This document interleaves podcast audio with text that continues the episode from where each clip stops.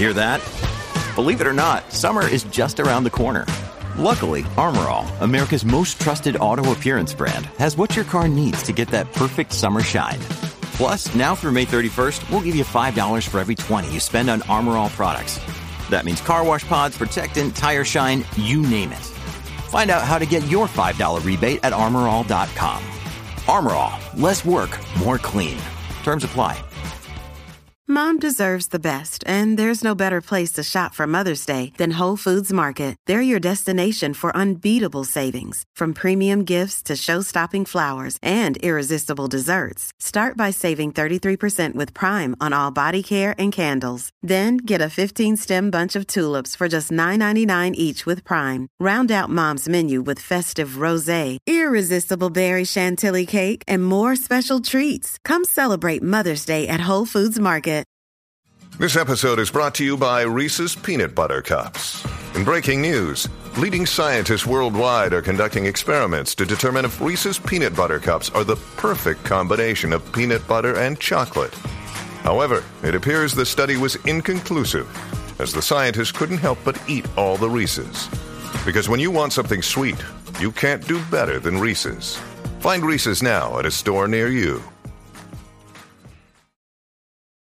From sponsoring cultural events to partnering on community projects, creating youth programs to supporting first responders, at MidAmerican Energy, caring about our community goes beyond keeping the lights on. It's about being obsessively relentlessly at your service. Learn more at midamericanenergy.com slash social.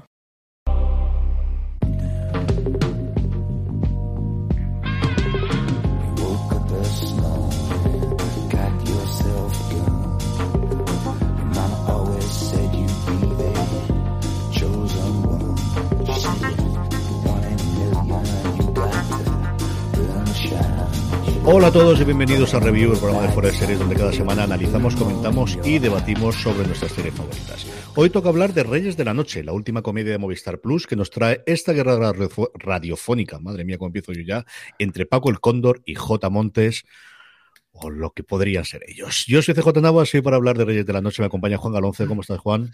Hola, muy buenas tardes, encantado. Y también Marichu Lazabal, Marichu, ¿cómo estamos?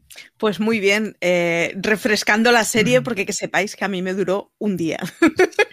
Sí, yo creo que es una de las series que, que, desde luego fomenta eso, las dos partes, ¿no? Primero el, el hecho de que son solamente seis episodios esta temporada, esperemos que primera, y luego hablaremos un poquito de qué podemos esperar en una posible hipotética, más que probable segunda temporada, por los rumores y, bueno, deslizamientos de boca que alguno que otro de los intérpretes ha tenido en diversas labores de promoción, y luego el, el porque se ve muy rápido, es que realmente apetece muchísimo y esas tres horitas tenemos esos seis episodios. Como hacemos siempre el review, vamos a empezar hablando sin spoilers para aquellos que se hayan quedado un poquito fuera o que todavía no se hayan decidido hacerlo, que creo que será un poco de parte de nuestra audiencia, y luego después de dejar poner la sintonía o uno de los trailers de la misma serie, hablaremos ya con spoilers de todo lo que nos ha dado esta, como os digo, primera temporada por ahora de Reyes de la Noche. Marichu, empezamos eh, haciendo un poquito de la ficha técnica. ¿Quién vamos a encontrarnos en Reyes de la Noche? ¿Qué nos cuenta y quién está delante y detrás de las cámaras? Pues Reyes de la Noche es una serie que ha sido creada y escrita por Adolfo Valor y Cristóbal Garrido y es una de esas series que ¿qué tiene de reparto? Todo el mundo. Porque las caras así de los papeles protagonistas son Javier Gutiérrez haciendo de Paco el Cóndor y Mike Esparvé, que últimamente lo vemos por todos lados, como. J. Montes. Tiene además a Itaso Arana haciendo de Marga Laforet, pero la verdad es que luego te pones a mirar quiénes son pues eso, qui- quiénes son los secundarios y es que está todo el mundo. Es de estas series en donde, bueno, está Alberto San Juan, está Fele Martínez, está todo el mundo, da igual. Eh, y, y ya os digo, es una de esas series, seis episodios que ha emitido Movistar Plus, que sacó hace dos semanas y que ha ido a dos episodios por semana. Así que la serie le ha durado tres semanitas y ya se la ha ventilado. Sí, es esta cosa que normalmente tiene recientemente Movistar Plus de sus comedias, eh, dedicarles o hacerles dos episodios por semana, es algo que, habitualmente ha hecho. Vamos a hablar un poquito de, cuando conocimos, porque fue relativamente pronto, ha sido bastante rápido el rodaje y la edición y la- el, montaje y la, eh, la publicación de ello. Juan, cuando te enteraste tú de que esta serie iba hacia adelante, ¿qué, qué, qué se te pasó por la cabeza? Bueno, pues eh, me, lleva a la infancia. Bueno, la infancia no, la juventud tampoco. Hagamos honor a la verdad eh, en cuanto a mi edad. Claro, yo es que me, como escribí en su día para fuera de series, o sea, eh, cuando me pasó los screens Álvaro y tal de Movistar, claro, es que yo me crié con él. Yo me crié con José María García, es decir, era, era de obligado cumplimiento escuchar la radio y claro, recuerdo que en aquella época, cuando José María García está en su punto más álgido, no existían las cadenas privadas de televisión. Es decir, el mundo de la televisión era la primera, la una y la dos. y ya está, ¿no? La UHF y la VHF, creo recordar que se llamaban. Entonces, claro, al final todo el mundo tiraba de la radio. Como es lógico, ¿no? Porque era el, el medio más, como sigue siendo, el medio más actual, más vivo, ¿no? Más instantáneo. Entonces, claro, cuando me, me hablasteis de la serie y luego Álvaro me, la propuso y, me pasó un poco como a Maricho. Es decir, o sea, yo me casqué los seis capítulos en dos tandas.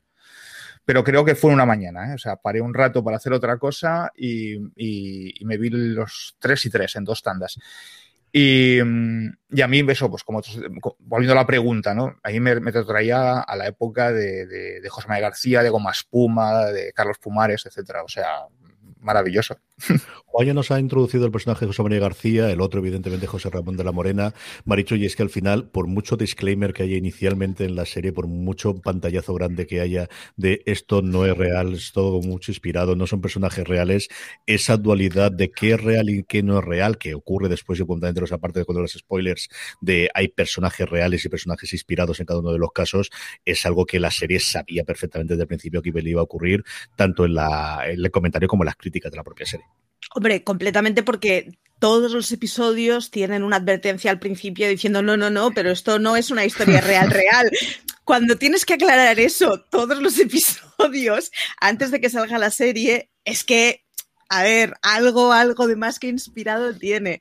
Yo tengo que reconocer que yo era muy pequeña y además a mí los deportes no me han gustado nunca, pero sí me ha gustado el juliganismo de los deportes. O sea, yo era de las que veía el día después, aunque el fútbol... Mmm, fatal, o sea, es que no me interesa lo más mínimo. Y me pasaba lo mismo con Butarito, que me molaba, o sea, me molaba el tono y el pique, aunque los deportes no. Entonces, eh, como, como, aviso a todos aquellos que no sois futboleros, pero que os gusta el ambientillo de radio, eh, que no os eche atrás porque no es una serie sobre fútbol. Es otra cosa en donde hay dos personas que hablan de un deporte específico, pero es muy distinto. Juan comentaba antes que era el momento en el que todavía no existían las televisiones privadas inicialmente y era el momento glorioso de la radio. Es decir, en televisión sí. española teníamos estudio estadio en el que veíamos posteriormente los goles, pero es que la forma de informarte de cómo iba tu mm, equipo en el resultado era el transistor durante las tardes en las que se emitía, porque había uno o dos partidos como máximo que se hacían por la televisión en esos momentos y evidentemente esa reflexión de las noches de la cual yo fui partícipe. Igual que Juan lo recuerda de la juventud, yo al final de la infancia, primero de la juventud, era muy oyente de García, exactamente igual. Yo llegué por él porque yo entonces era muy hooligan, como decía Maricho. Yo con el paso del tiempo se me ha ido curando esto, igual que otras cosas me he hecho más tranquilo y me sigue gustando el deporte, cada vez más el americano más que el español, pero yo era muy, muy fanático del Barça en esa época, lo recuerdo perfectamente, y mi padre mira que es hooligan, pero los gritos más fuertes que pegaba en mi casa, con diferencia era yo, cosa que alguien que me conozca a día de hoy le sorprende un montón. Y no hay más que hablar con mi madre para abrir los gritos que pegaba yo cuando ganaban al Madrid o cuando alguna de las veces, no la primera Copa de Europa, que se la vi en, en Santiago de Compostela, me acuerdo perfectamente del viaje de fin de curso, nos pilló la primera final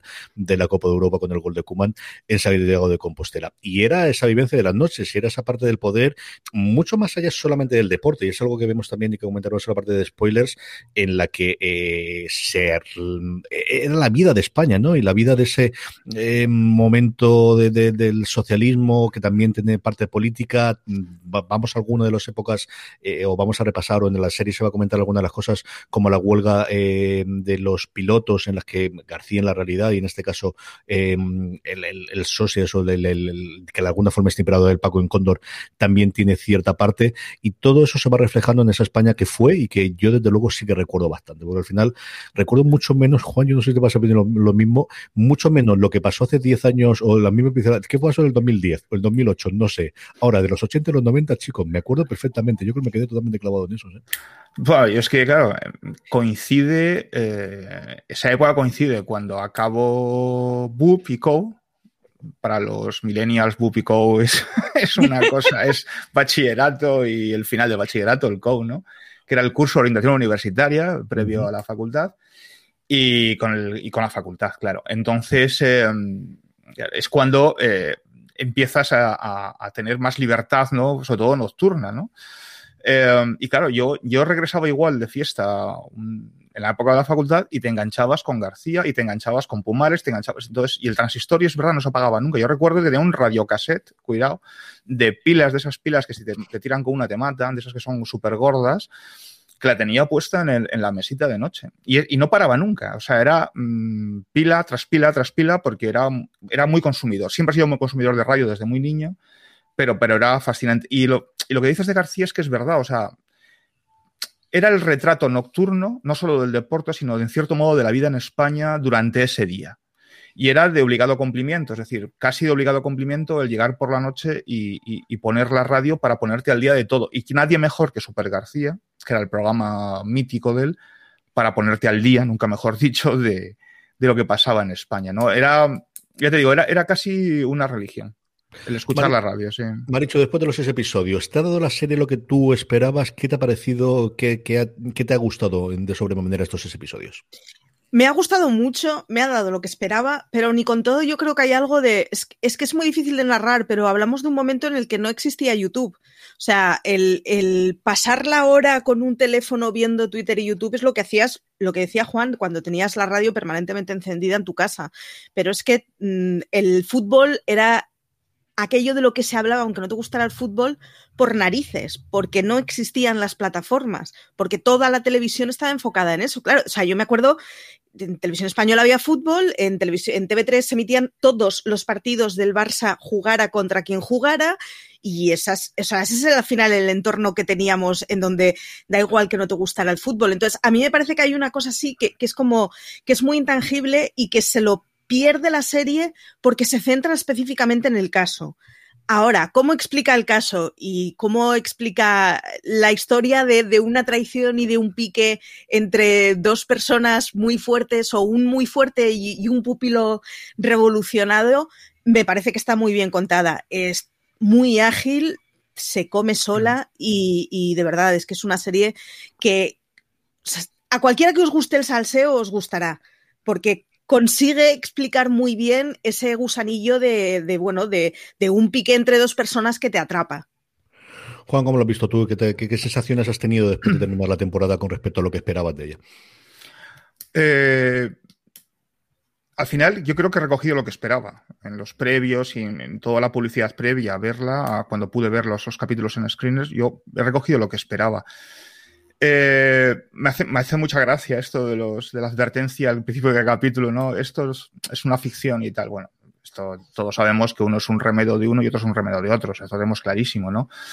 Pero yo, eh, a mí lo que me ha fascinado en realidad es, al final, más allá de la, de, de, de, del personaje de, Paco el Cóndor y, y, y de Jota, eh, lo que me ha fascinado es que esa guerra por las ondas, esa guerra por la publicidad, esa guerra por ser los líderes de audiencia, eh, existió en realidad. O sea, eso no es una ficción. Esto quizás hay personas que puedan pensar o, que hayan, perdón, que han visto la serie o que están viendo la serie, que eso es exagerado. No, no, realmente era así.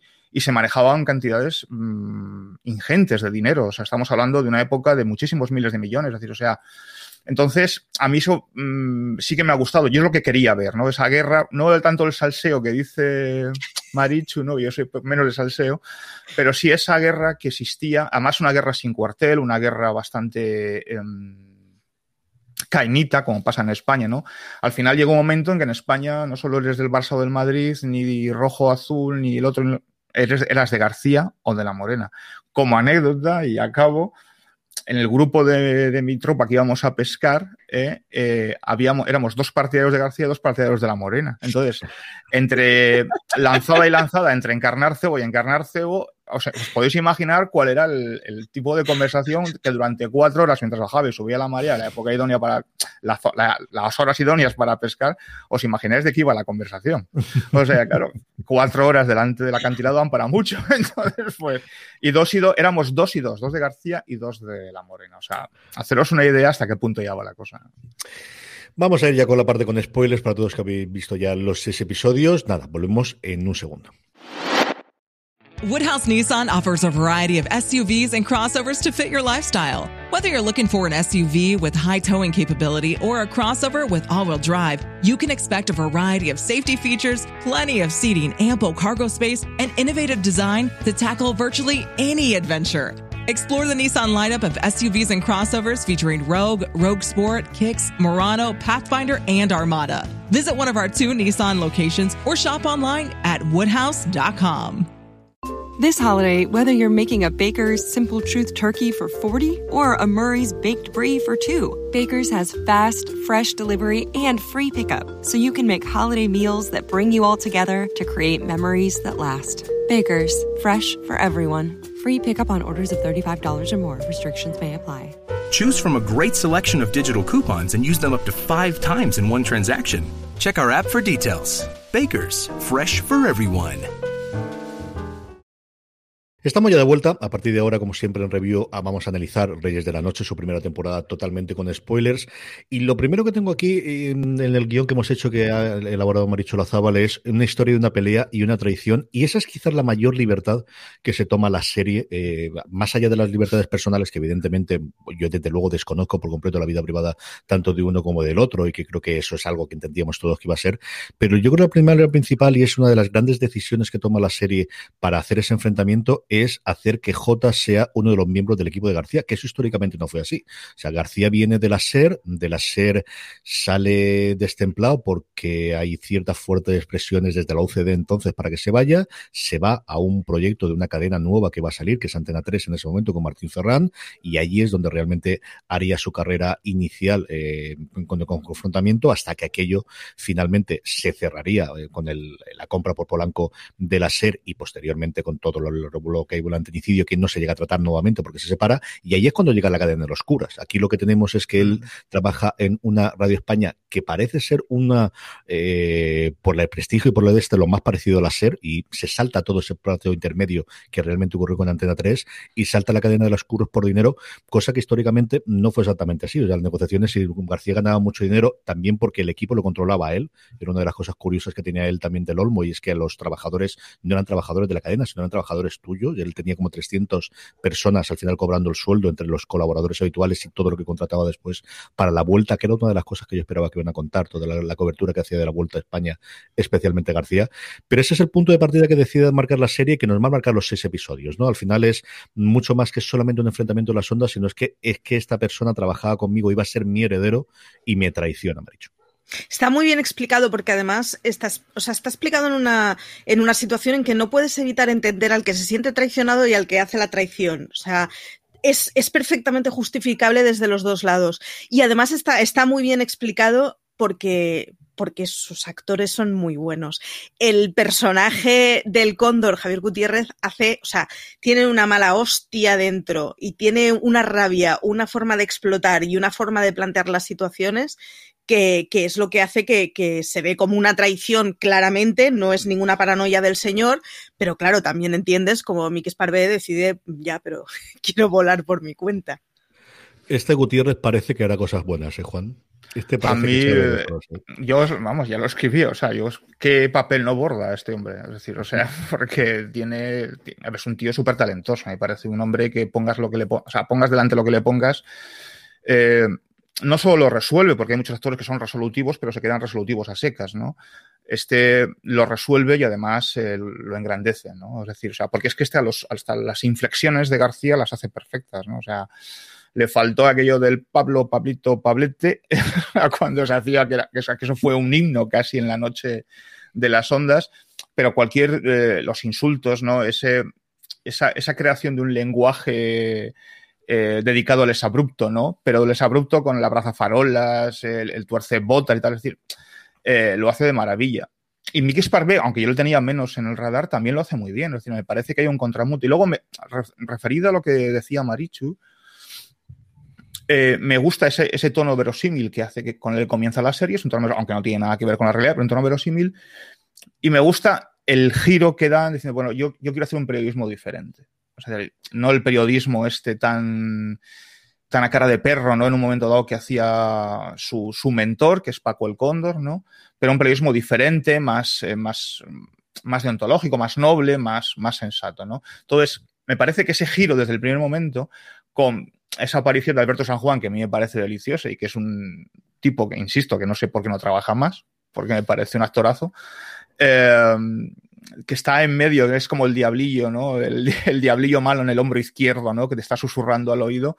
Me parece que ese giro desde el comienzo, que es que luego fundamenta de toda la narración posterior, está perfectamente bien estructurado y sobre todo es, mm, es, idóneo. Es decir, a partir de ahí entras al juego del universo, entras en el juego del universo y hasta el final.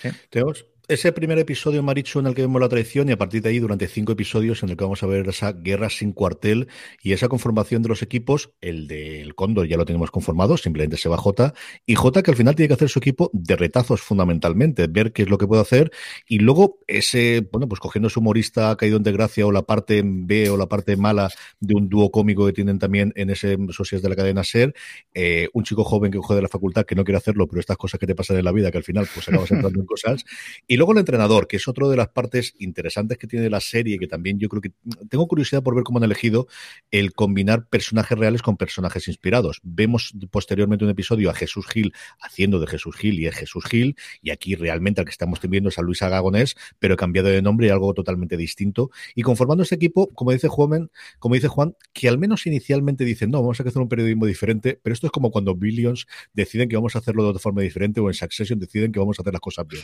Todos sabemos que al final la cabra tira al monte y por mucho que haya salido, la cosa va a acabar como va a acabar, incluso diciendo a la gente de te voy a pagar este dinero y ya veremos cuándo lo cobras.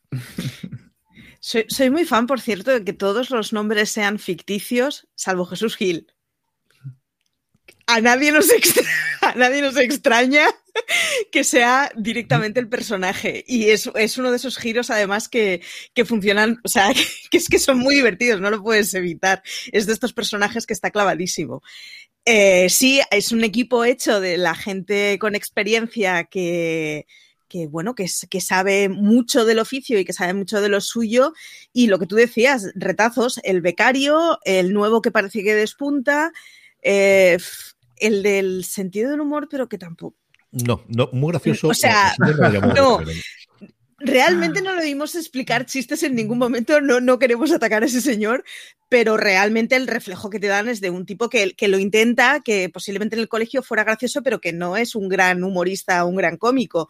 Y claro, es, están hechos para perder. Es una pelea en donde los poderosos que además están empezando en una radio nueva en la que ellos son el primer plato, se enfrentan a una cuadrilla de, bueno, de gente que no sabe moverse en ese medio o en ese contexto o en esa liguilla o porque el entrenador sabrá mucho de fútbol pero no sabe de radio el joven que despunta de golpe le hacen ser el comandante de un equipo nuevo y el becario es maravilloso porque ni siquiera le gustan los deportes. tenemos toda esa parte y todo ese enfrentamiento que al final es eh, lo que tenemos, yo creo que episodio a episodio vamos viendo pues pequeñas batallas dentro de esa guerra, ¿no, Juan? Al final, a mí me ha recordado también porque lo he estado viendo recientemente a Billions, ¿no? En el que todos estos episodios tenemos quién le hace la puñeta bien en cada, eh, a quién y en cada uno de los episodios alguien queda arriba.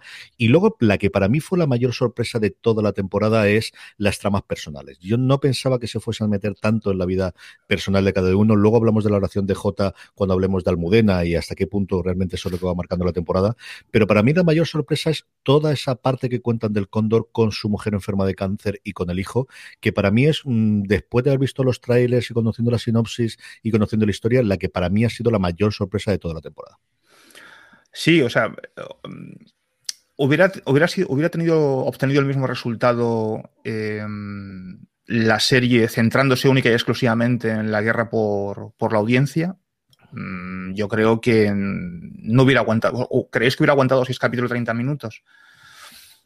Sin ahondar más en la, en la, realidad de la guerra que hubo, en realidad, nunca mejor dicho, en, en, los 80 y en los 90, yo creo que no. Entonces, a mí me parece una apuesta muy inteligente. Es decir, además yo creo que lo equilibra muy bien. Es decir, va constantemente de un lado a otro, es decir, del drama personal que tiene efectivamente Paco el Cóndor con su mujer enferma de, de cáncer y su hijo al cual, el cual bueno, es, un flojo, ¿no? Es muy flojito y, me, súper divertida la escena, pero es que quiere que le libre de la mil y no quiero que lo mande más lejos, ¿no? si lo puede mandar a chafarinas ahí, ¿no? Entonces, y luego el drama, ¿no? Que, que vive al final de la historia el hijo de, ¿no? Es decir, o sea, esa, ese despego por un lado, eh, eh, el, cómo se aprovecha de él incluso, ¿no? Para poder eh, tener más, más éxito en la radio, ¿no? Y también por un lado, perdón, el drama que tiene J. Bueno, es un drama menor, pero el drama profesional está claro. Él reúne un equipo de desgraciados para poder lanzar su programa adelante, pues un equipo de desgraciados. Pero esa relación de idas y venidas que tiene con Almudena, ¿no? Con, con- su compañera, con un punto álgido la- en esa especie de traición, ¿no? Cuando Alberto San Juan le propone que si este fracasa, ella va a ocupar su franja horaria, ¿no? Entonces, yo creo que está muy bien equilibrado.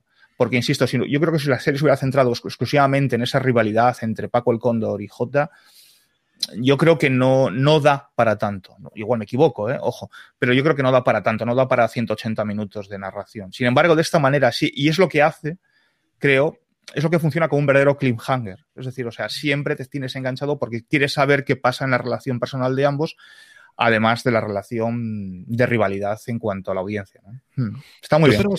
Toda esa trama familiar que va a tener el cóndor detrás, Marichu? Eh, está muy bien hilada y además yo creo que nos sirve como excusa la relación con la mujer y con independencia de lo que le pasa a la mujer. eh, todo ese rayo, todo ese rollo de te traigo a mi cantante favorita, quería a Julio Iglesias, pero por menos de 80 millones no se mueve, eh, cojo el teléfono y llamo a un ministro. Todo eso lo que sí se hace, lo que sí se te hace ver es que el señor que hablaba de 22 señores semidesnudos chutando a un valor tenía muchísimo poder. Sí. Y es una cosa que ahora nos, nos costaría imaginar, pero es que, claro, era muy poca gente teniendo mucho poder en el mundo de la cultura y muy poca gente porque había poca oferta. Y claro, efectivamente, el señor que hablaba de fútbol mmm, conocía a los ministros. Y está muy bien explicado, además, porque mmm, no explica simplemente que es que el tío cobraba mucho dinero y tenía una casa muy grande y hacía mucha pasta, sino que es capaz de explicarte el cuál es ese poder que, que tenía un personaje como este en un momento en donde no el fútbol, sino el canal por el que te llegaba el fútbol era muy limitado. A mí me ha gustado mucho la parte. Tengo otra cosa modificada. Yo creo que la, la, relación familiar del cóndor nos muestra en la parte más humana a favor y en contra. Por mucha gamberrada, por mucha cafrada, por mucha salida de tono que haga dentro de la radio, nunca está más cabrón, sábame la palabra, que cuando mmm, sacrifica a su hijo. O sea, sí, realmente sí, cuando coge al hijo y lo mete en el taxi, creo que es lo peor que hace. Y mira que hace gamberradas y mira que hace cafradas durante todo el episodio. Y por otro lado, no tiene un solo momento de acercamiento o de, de, ser, no humano, porque tampoco tenemos aquí nuevamente unos personajes de Succession, ¿no? Pero, pero la parte más de está profundamente enamorado de su mujer. Que haga luego mil millones de cosas y que tenga luego la mamachichos, que es fundamentalmente lo que estamos viendo en la fiesta y todo lo demás, pero él está totalmente hundido en su mujer y está absolutamente, está dispuesto a coger a llamar a un ministro para hacerle caso, para que ella esté contenta, para que ella esté feliz. A su modo y manera, y con todo el este, y ocultándole la enfermedad, la gravedad de la enfermedad, y sabiéndolo, pero a él mmm, se le cae el mundo cuando ella coge la maleta. O sea, ese momento, y nuevamente aquí es que tenemos un pedazo de dato como Gutiérrez haciéndolo, de me siento el hombre más pequeño del mundo, mira que era bajito, de cuando la mujer se va, combinado con ese momento del taxi que no podía creérmelo, de verdad, es que me parece lo más cafre que ha dicho, y mira que hacen barbaridad dentro de la serie, cuando Marichu coge y dice, no, es que la culpa es de mi hijo, que es drogadicto, y a la tira para Proyecto Hombre para cubrir las espaldas, para cubrir las apariencias. Y él me parece la cosa más doble cuando, además es que al principio cuando lo veo digo, a que al final acaba siendo drogadicto efectivamente. Y esa es la parte en la que digo, no sé si es otra serie, no sé si me casa bien, si me casa mal, porque se mete en unos derroteros que no esperaba de una comedia que, por otro lado, suele ser bastante alocada a lo largo de los seis episodios. A mí me, me casa muy bien porque eh, explica que, de alguna forma, el tío es muy poderoso hasta que deja de tener control. Es, es, es, de justicia poética que, sí, sí, le has traicionado a tu hijo llevándolo a un sitio en donde resulta que el chaval se encuentra la mar de bien en comparación a cómo lo tratabas en casa, que no hacías más que ningunearlo. Yo, con, con todas estas escenas privadas, yo reconozco que... Mmm, o sea, me da igual, I want to believe. O sea, no, no, no pienso pensar un momento que, que, es lo que puede tener eh, referencias o cosas que hayan pasado en la vida real y abrazo completamente la ficción que nos traen, porque me parece que es un recurso que está muy bien y que además que al final está muy bien explicado el rollo de cómo, el, bueno, pues el gigante que se queda solito y se queda solito porque llega un momento en que, bueno, pues la gente se cansa de, de aguantar absolutamente todo lo que quiera una persona que se cree que es todo poderosa. Vamos a hablar, Juan, si te parece, de Almudena, de ese tercer eh, puntal que tenemos en la serie, la tercera en importancia, desde luego, eh, hecha mm, de una forma u otra, inspirada en el personaje o la, la, la, la primera vez que Gemma Nierga salió en radio haciendo sus Mm. programas de madrugada que existían en la SER al posterior, eh, precisamente de La Morena, con esas llamadas telefónicas que, que fueron también una huelga de momento y eran al final, como ella yo creo que recordar que hizo uno de los momentos, de taxistas y de sonámbulos y de gente que trabajaba mucha gente de la noche y al final tenían esa conectado y yo recuerdo de alguna de la gente que, que a partir estaba y de esas llamadas de nocturnas. ¿Qué te ha parecido, el personaje con Almudena, tanto en su relación con Jota como como ella, como profesional, en ese mundo y en esas redacciones llenas de cigarrillos y de hombres, intentando batirse el cobre, intentando navegar de la mejor forma posible para conseguir lo que ella quiere, que es que me dejen demostrar mi valía en un programa en, en lo que realmente era el prime time entonces de la radio, que era a partir de las 12 de la noche. Sí, el famoso hablar por hablar, ¿no? De, que, popularizó en su momento Gemma Nierga, ¿no? También, del cual también escuchaba, es decir, o sea, también era bastante fan, ¿no? Y es verdad que la retaila de, de sujetos o sujetas que llamaban por la noche era de lo más variopinto, claro. La noche siempre tiene ese punto oscuro, ¿no? Y así un poco outsider. Y te llamaba gente de todo tipo, ¿no? Y desde locos, como le pasa a ella en la ficción, a obsesos sexuales, a prostitutas, a taxistas, a camioneros, es decir, todas aquellas personas que se sentían solas, ¿no?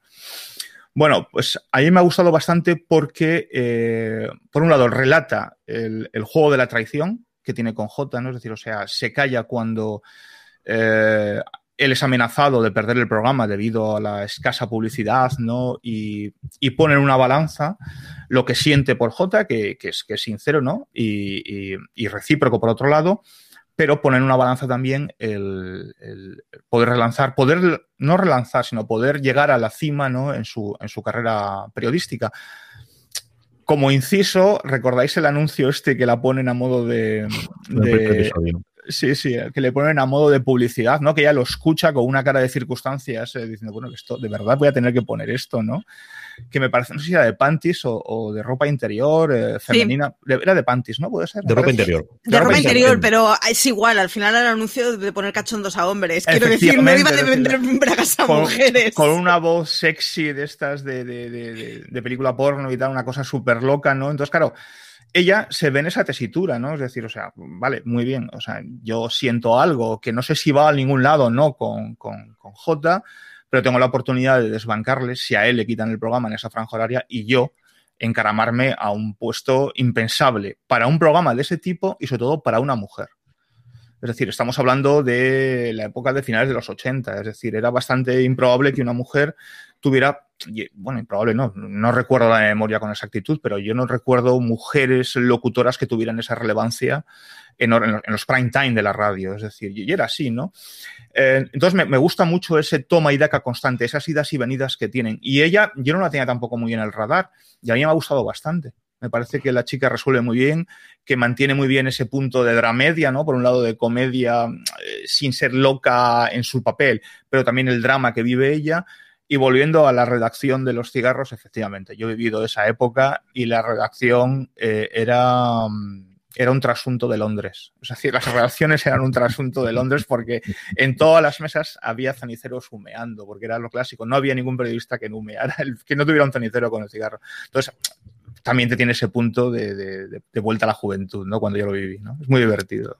De presencia de mujeres, y lo vemos en, en, en, la emisora de los curas, que por la tarde sí que hay una mujer, en esa época después en la COPE estaría Encarna, yo no recuerdo Encarna Sánchez porque la tarde, mm. en la mañana sí que he oído alguna vez. Sí, es verdad, Encarna. Eh, sobre todo me oía las noches o justo antes de las noches, pero las tardes, de verdad que de esa época la tengo total y absolutamente perdida, pero sí que Encarna Sánchez, eh, desde luego es el quizás el, el, la, la, gran imagen que teníamos de, de mujer presentadora y también poderosa, ¿no? En su momento de la radio. ¿Qué te ha parecido el personaje de Almudena, Marichu? Eh, me gusta mucho, pero sobre todo eh, lo que me gusta es que explica una España que la hemos superado, que quiero pensar que la hemos superado, en donde la radio es para hombres o para mujeres. Si se habla de sentimientos es una cosa de chicas, entonces tienen que ser señores que no estén muy bien o que estén en un momento bajo y a los señores les tiene que gustar el fútbol, que es una cosa de señores o de lesbianas que es el único personaje femenino que encontramos hablando de fútbol. Uh -huh. Que es, es, muy gracioso esa forma eh, tan eh, binaria de explicar la realidad, ¿no? Y al final se pueden hablar de muy poquitas cosas y con un reparto social muy, muy, muy limitado. Y ella explica muy bien el, el cómo que sí, que, que, la radio está hecha por tíos y para tíos, pero que, que, que, se pueden hacer más cosas. Y está muy guay, además, como le toca un papel de llevar un programa con el que en realidad tampoco se siente demasiado No. orgullosa, No. ni demás. O sea, ella lo que quiere es que se le escuche, pero, pero no es que digas, joder, es que estoy haciendo el programa de mi vida y me gustaría llegar al prime time con este programa, sino que, bueno, me gustaría a mí triunfar en la radio y si tiene que ser con este programa, que sea con este programa.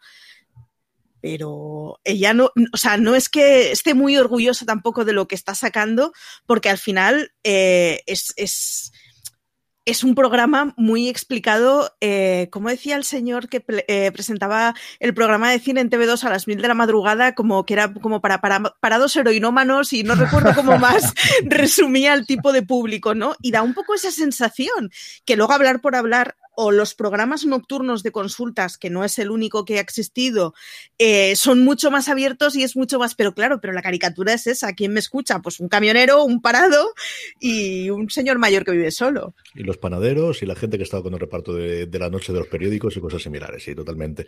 Mm, es el personaje en el que al final tienes tanta la guerra de ellos dos que al final cuánto puedes hacerlo o hasta qué punto puedes hacerlo independiente de la relación y por eso tienes esa relación de para arriba y para abajo con J. Creo que, que al final el, el, momento en el que él le traiciona después de pues, aquí se traicionan uno a otro constantemente. O sea, ella originalmente Mm. iba a coger ese lado, luego es cuando a J se lo ofrecen, él sabiendo perfectamente que ella lo quería, entonces le dice que no y lo va teniendo. Me gusta la escena que tiene con Fele Martínez en la universidad, esa me gustó mucho. me pareció muy divertida de ver aquí lo que hay y luego dicen, no, no, si lo único que quería era largarme de aquí, poder trabajar. Y es el momento en el que yo creo que ella sin no estar contenta con su trabajo, decir, leche, es que lo tengo. O sea, es que lo que tengo yo no lo tiene nadie más. Es que al final tengo un programa así a las horas que tú quieras y del tema que tú quieras, pero tengo un programa en la radio en el que me escucha toda España. Y yo creo que ese es el momento en el que ella tira para adelante y hace de, de, de fuerza de tirar para adelante y hacer, pues profesionalmente lo mejor que sea y quitarse esa parte de soy periodista, soy periodista pura, soy periodista pura, bueno, pues sea, a lo mejor no soy tan periodista, pero realmente lo que tengo es un micro delante y esta capacidad de poder hacer sentir bien a la gente, ¿no? Yo creo que esa es la parte cuando ya está mejor. De todo lo que los ese episodios, Maricho, momentos, escenas, personajes que te hayan gustado especialmente. Yo, sin duda, el hijo del cóndor sintiéndose a gusto en, en el sitio al que le encierran. Ese rollo de que sí, que aquí me medicarán y estaré con colgados y que sí, que lo que tú quieras, pero por primera vez no tengo a un señor que me está diciendo que soy poco en la vida. O sea, a mí el rollo ese de que el chaval al final, el lugar en el que esté a gusto, es en el lugar en donde le dejen tranquilito y no le toquen mucho las narices, me enamoró completamente. Juan, momentos, escenas, eh, personajes que te hayan gustado. Sí, bueno, el, escena me parece muy divertida cuando descubre al director de la cadena episcopal en un pub de ambiente. Entonces, y que el otro se ve como soliviantado, ¿no? Y cuando llega a la redacción, el, el, el, cura, que es el encargado, el sacerdote que es el encargado de la cadena, dice, bueno, sí, sí, lo sabemos todos. o sea, como diciendo, bueno, no me cuentes nada nuevo.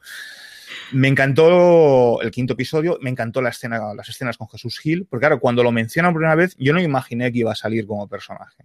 Sinceramente, no, no lo supuse y me hizo muchísima gracia y eh, me gusta, como ha dicho, me ha dicho y eso coincido con ella, eh, el personaje de Omar Banana, parece que se llama el chico, que es el, el que interpreta al, al, hijo de Paco el Cóndor, uh -huh. en ese momento en el que él dice, bueno, eh, no deja de ser una especie de, no de paradoja, ¿no? Pero una de como algo, algo irónico realmente el hecho de que, bueno, me mandan a un sitio para, para, para quitarme de en medio porque no sirvo, entre comillas, para nada, un sitio que es un proyecto hombre y me acabo convirtiendo en, en, drogadicto, ¿no? Es decir, pero sobre todo la escena que más me hizo gracia fue esa. Y luego los momentos con Alberto San Juan.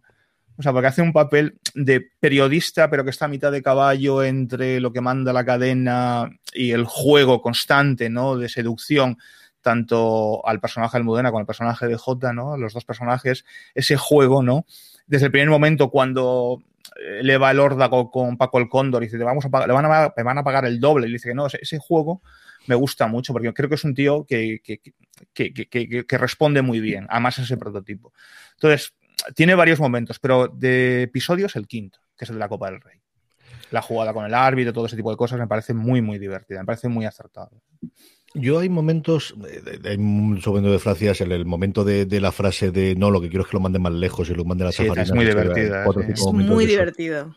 bastante, bastante divertidos. A mí una escena que me gustó, y, y sé que es irreal, porque al final, eh, tanto de la Morena como García no solían estar en la retransmisión de los partidos. Ellos entraban de alguna vez, sí que hacían alguna de las condiciones de la tarde o estaban con el este, pero no estaban, ni aunque fuese en el, el este, desde luego, en el, normalmente están en el, en, en el, en el estudio y tenían a la gente que hacía la retransmisión, pero ese cruce de insultos que tienen en la final de la Copa del Rey, con la presencia de su majestad incluso al final y este momento, ah, no sé por qué, ese, ese cruce constante de insultos y es que se insultaba bien. Es que en esa Eh. época no, no tenías que recurrir a tacos, no tenías que recurrir a hacerlo, sino que tenías una serie de, de insultos y un dominio de la lengua que yo creo es una de las cosas que, que al final también agradezco que la serie haya sabido explotar, porque se nos han quedado a día de hoy. Son hace de 30 o 40 años y realmente nos siguen quedando a día de hoy. Esto es lo que tenemos en la primera temporada, Marichu. ¿Qué esperamos de una segunda temporada? Que esto tiene que dárnosla sí o sí. Yo creo que están esperando a que se emita, no que se acabe de pasar un poquito el tiempo y, tenerla, pero yo no concibo que no haya una segunda temporada de Rey de la Noche. Hombre, eso espero. Eh, yo tengo muchísimas ganas de ver por dónde va la historia, pero además es que ha llegado un momento que realmente tengo ganas de ver escenas, porque ahora que estábamos hablando de escenas, eh, o sea, eh, todos esos giros de, de adrenalina que tienen, y estoy pensando en la trampa de Jesús Gil con las dos entrevistas paralelas, la renovación, ese tipo de escenitas y de anécdotas es, es a lo que yo voy de, me da igual si están basadas en hechos reales o no, las trago perfectamente y, necesito ver más de eso, o sea, más allá de lo que tiene la serie a contarnos, que es muy interesante y que compro completamente. eh, necesito más escenas así, o sea, mm, la gente que ha estado detrás de escribiendo esto, el pulso lo tenía muy bien cogido, ¿eh? o sea, y co- consigue realmente que sea una serie que te atrape, así que necesito por lo menos una segunda temporada. Tal y como es Movistar, no sé si serán muchas más de dos, pero por lo menos dos que nos den. Juan, ¿qué esperas tú de una posible, hipotética, esperable segunda temporada? Mm, pues, eh, hombre, imagino que los derroteros vayan naturalmente por, la- por esa, continuarán con la rivalidad entre ambos, como es lógico, ¿no? Porque es, el- es- es- es la esencia de la serie. Pero imagino que, supongo que Omar Banana, el hijo de Paco el Cóndor, volverá de ese destierro en Proyecto Hombre. Eh, eh, supongo que la, imagino, ¿no? Puestos a imaginar que ella, la mujer de Paco el Cóndor, sobrevivirá que Almudena tendrá éxito en la cadena probablemente y que comenzará alguna relación o afianzará su relación. Es decir, tiene muchísimos juegos. Yo apostaría porque a los secundarios del equipo de Paco Conde, del equipo de J, les dieran más bola. Porque tienen bola, pero que, que se creara alguna subtrama más con ellos, ¿no? Porque el- esa especie de gigoló folclórico que tiene el equipo Paco el Cóndor, que se conoce todo el mundo, ¿no? O el personaje del, de, de, eh, Bermúdez es el que interpreta el personaje de Bermúdez, que es el entrenador, ¿no? El que aquí imaginamos que Luis Aragonés, por ejemplo, también tiene mucha chicha, ¿no? Para jugar, o el cómico que no es cómico, o el periodista que no quería hacer deporte, ¿no? Es decir, yo creo que esos personajes tienen mucha chicha. Lo que pasa es, claro, hay que tener en cuenta que son capítulos, la fórmula son 30 minutos, entonces tampoco te puedes derivar en exceso. Pero sí me gustaría que le dieran un poco más de, de, de juego de cancha a los secundarios. Y seis episodios. Yo creo que esto es una serie en la que Mm. tuviese 10, 12, ya no os digo 22, evidentemente, ¿no? Pero un mayor número de episodios sí puedes tener ese episodio especial centrado en uno de los personajes secundarios. Y aquí siempre los tenemos mm, alrededor de esos dos mm, grandes soles que, que iluminan cada uno de ellos y siempre los tenemos, es, siempre llegan dando información o dando una noticia y como mucho tiene una escena independiente en la que no aparezca ni Jota ni, ni el Cóndor porque están contando o relatando algo de lo que hay, pero al final siempre va la trama principal. Yo creo que eso, el formato complica mucho el que puedas tenerlo, salvo que decidas saltártelo a la torera y hacer un episodio especial solo centrado en un secundario y, y aparcas posteriormente. Creo que la primera temporada eso es muy complicado, a lo mejor en la segunda, con una buena idea, puede funcionar.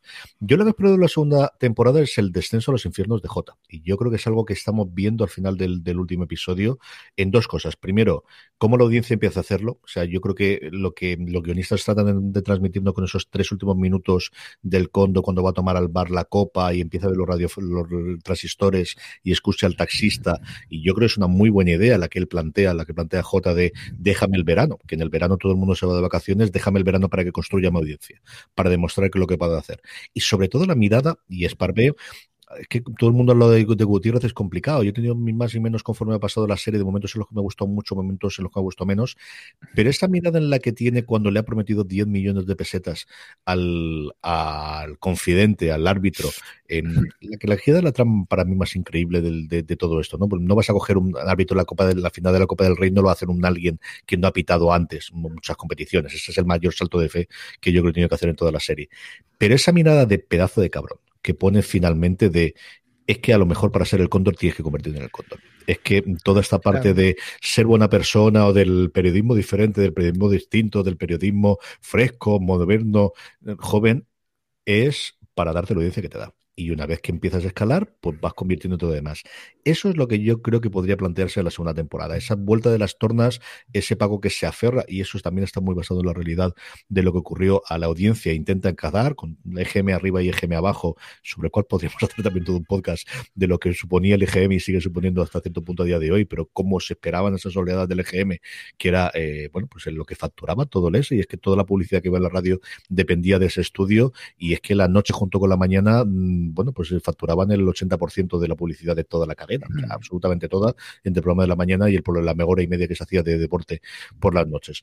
Pero como os digo, ese, el, el cómo Paco se va a intentar afarrar a ese control que yo en los últimos tres minutos creo que se le está escapando y cómo lo va a combatir J de no, yo soy el bueno, o igual no tanto, porque igual dentro llevó otro como, como ese mismo Maricho, como, como la persona a la que no quiero parecerme, pero es que al final por algo me tenía en segundo.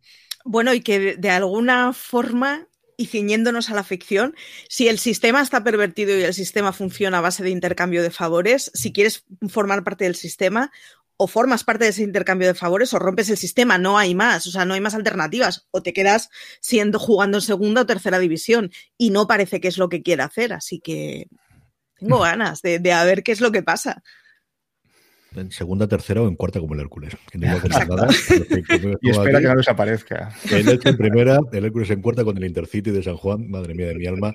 Juan, hace mucho que no hablamos de deporte y esto no puede ser. ¿eh? Pues el Hércules está abocado. El que estará, estará encantado será tu padre, naturalmente, que estará encantadísimo con la situación del Hércules pero que el, que el Elche haya sobrevivido a, a, a, la primera y se quede en primera y que el Hércules esté donde está, esto aquí a nivel provincial es, es como muy dramático. es como muy dramático. El drama autóctono. Sí, volvemos a los cainitas, o sea, de, del Elche o del Hércules. O sea, no, no, no puedes ser de los dos porque está mal visto, o no puedes desearte de ninguno, también está mal visto. O sea. En fin, ya verás tú cómo están las cosas en los próximos meses. Desde luego, lo que estará en los próximos tiempos es si hay una segunda temporada de Reyes de la Noche, que volveremos aquí a acabar a comentarla, porque como veis, nos ha gustado mucho, mucho, mucho, mucho. Maricho Lazábal, un beso muy fuerte hasta el próximo programa. Un beso a vosotros por haber estado por aquí. Don Juan Alonso, un abrazo muy fuerte, cuídate mucho. Un abrazo, chao. Y a todos vosotros, mucho más contenido sobre la serie. Podéis leer la crítica de Juan Galonce en fuera de series.com, también un artículo que sacamos sobre las declaraciones de De la Morena, porque esto traerá cola. Y García, menos mal que al final no he dicho que no quería decir nada, porque si no también se utilizaría y hablaríamos de todo eso. Y como siempre, muchísimo más contenido en fuera de series, tanto en fuera en texto como en nuestra cadena de podcast. Y nos podéis ver en YouTube y en Twitch todos nuestros programas en directo, especialmente Placeres Culpables, que hacen todos los domingos a partir de las once y media, Marichu Lazabal con Lorena Gil, divertidísimo si no lo has escuchado, acercaros a él todos los domingos a partir de las once y media, twitch.tv barra fuera de series. Gracias por escucharnos, gracias por estar ahí y recordad, tened muchísimo cuidado ahí fuera.